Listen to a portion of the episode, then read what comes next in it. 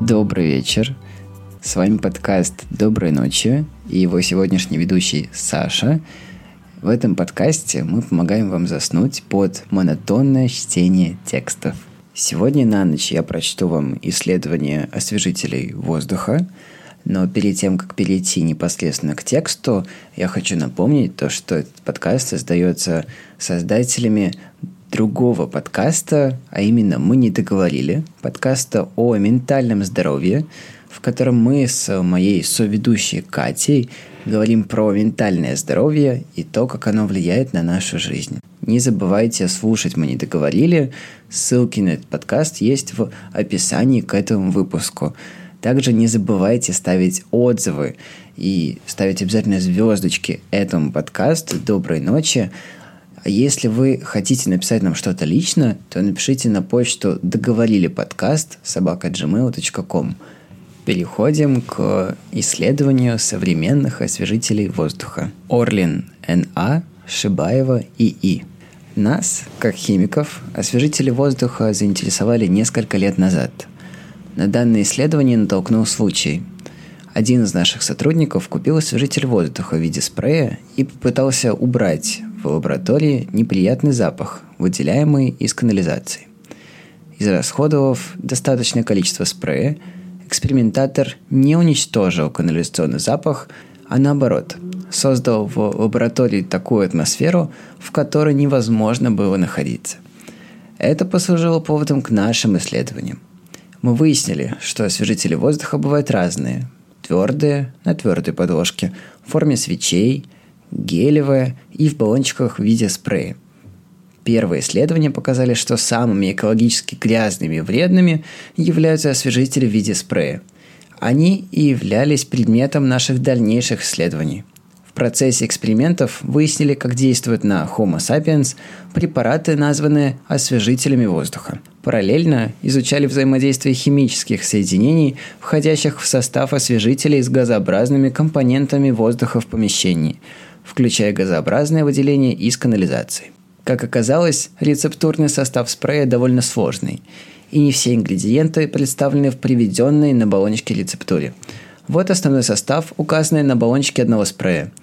Пропилент пропан-бутан, ПАВ, растворитель, отдушка, минеральные соли, щелочь, консервант, эмульгатор. Попробуем дать краткую характеристику с точки зрения химика – отдельных составных частей освежителя. Сразу следует сказать, что распыляя освежитель воздуха, мы загрязняем помещение химическими соединениями. Пропан и бутан – это углеводороды. Они вредно действуют на центральную нервную систему, вызывают головную боль, тошноту, могут привести к обмороку. Особенно засекреченным в рецептуре освежителя является компонент под названием «отдушка». Что это за вещество, никто из покупателей не знает. Современные душистые вещества получают синтетическим путем. Они, как правило, имеют сложную молекулярную структуру различного пространственного строения.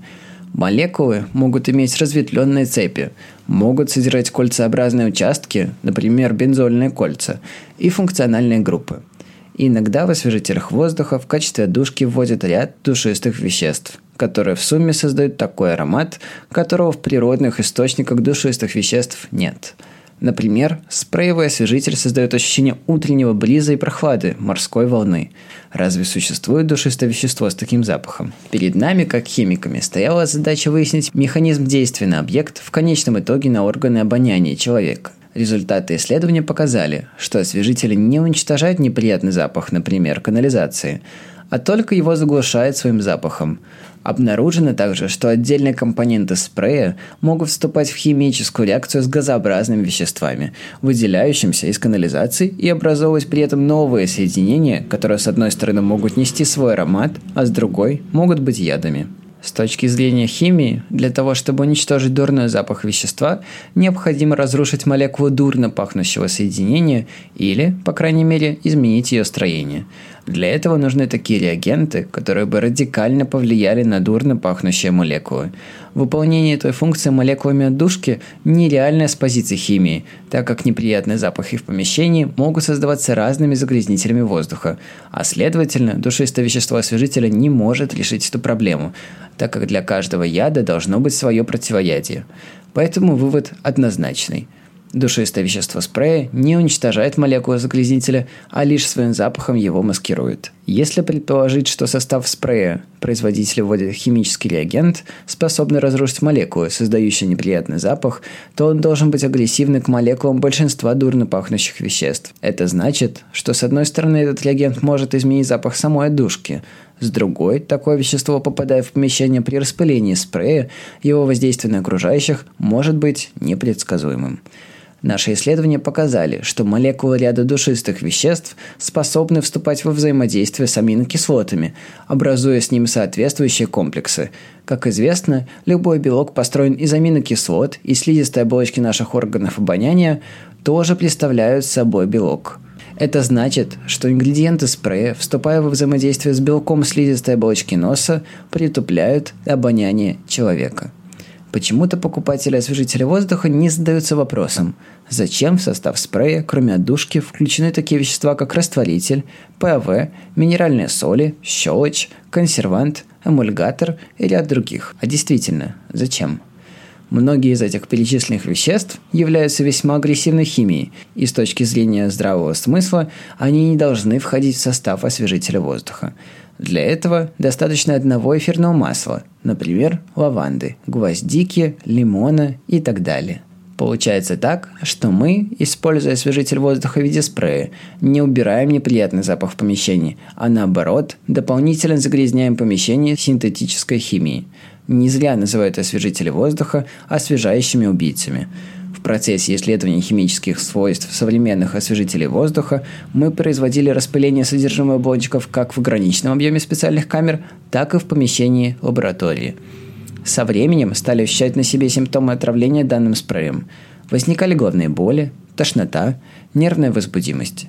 Возникала необходимость прекращать эксперимент. Мы поняли, что вдыхая аромат освежителя, человек отравляет себя. Спасибо, что послушали второй эпизод подкаста «Доброй ночи». Если вы еще не заснули, то поставьте нам звездочки в iTunes, в Apple подкастах, подписывайтесь на нас в ваших приложениях для подкастов, пишите отзывы и пишите нам на почту договорили подкаст собака.gmail.com. Доброй ночи и хороших снов!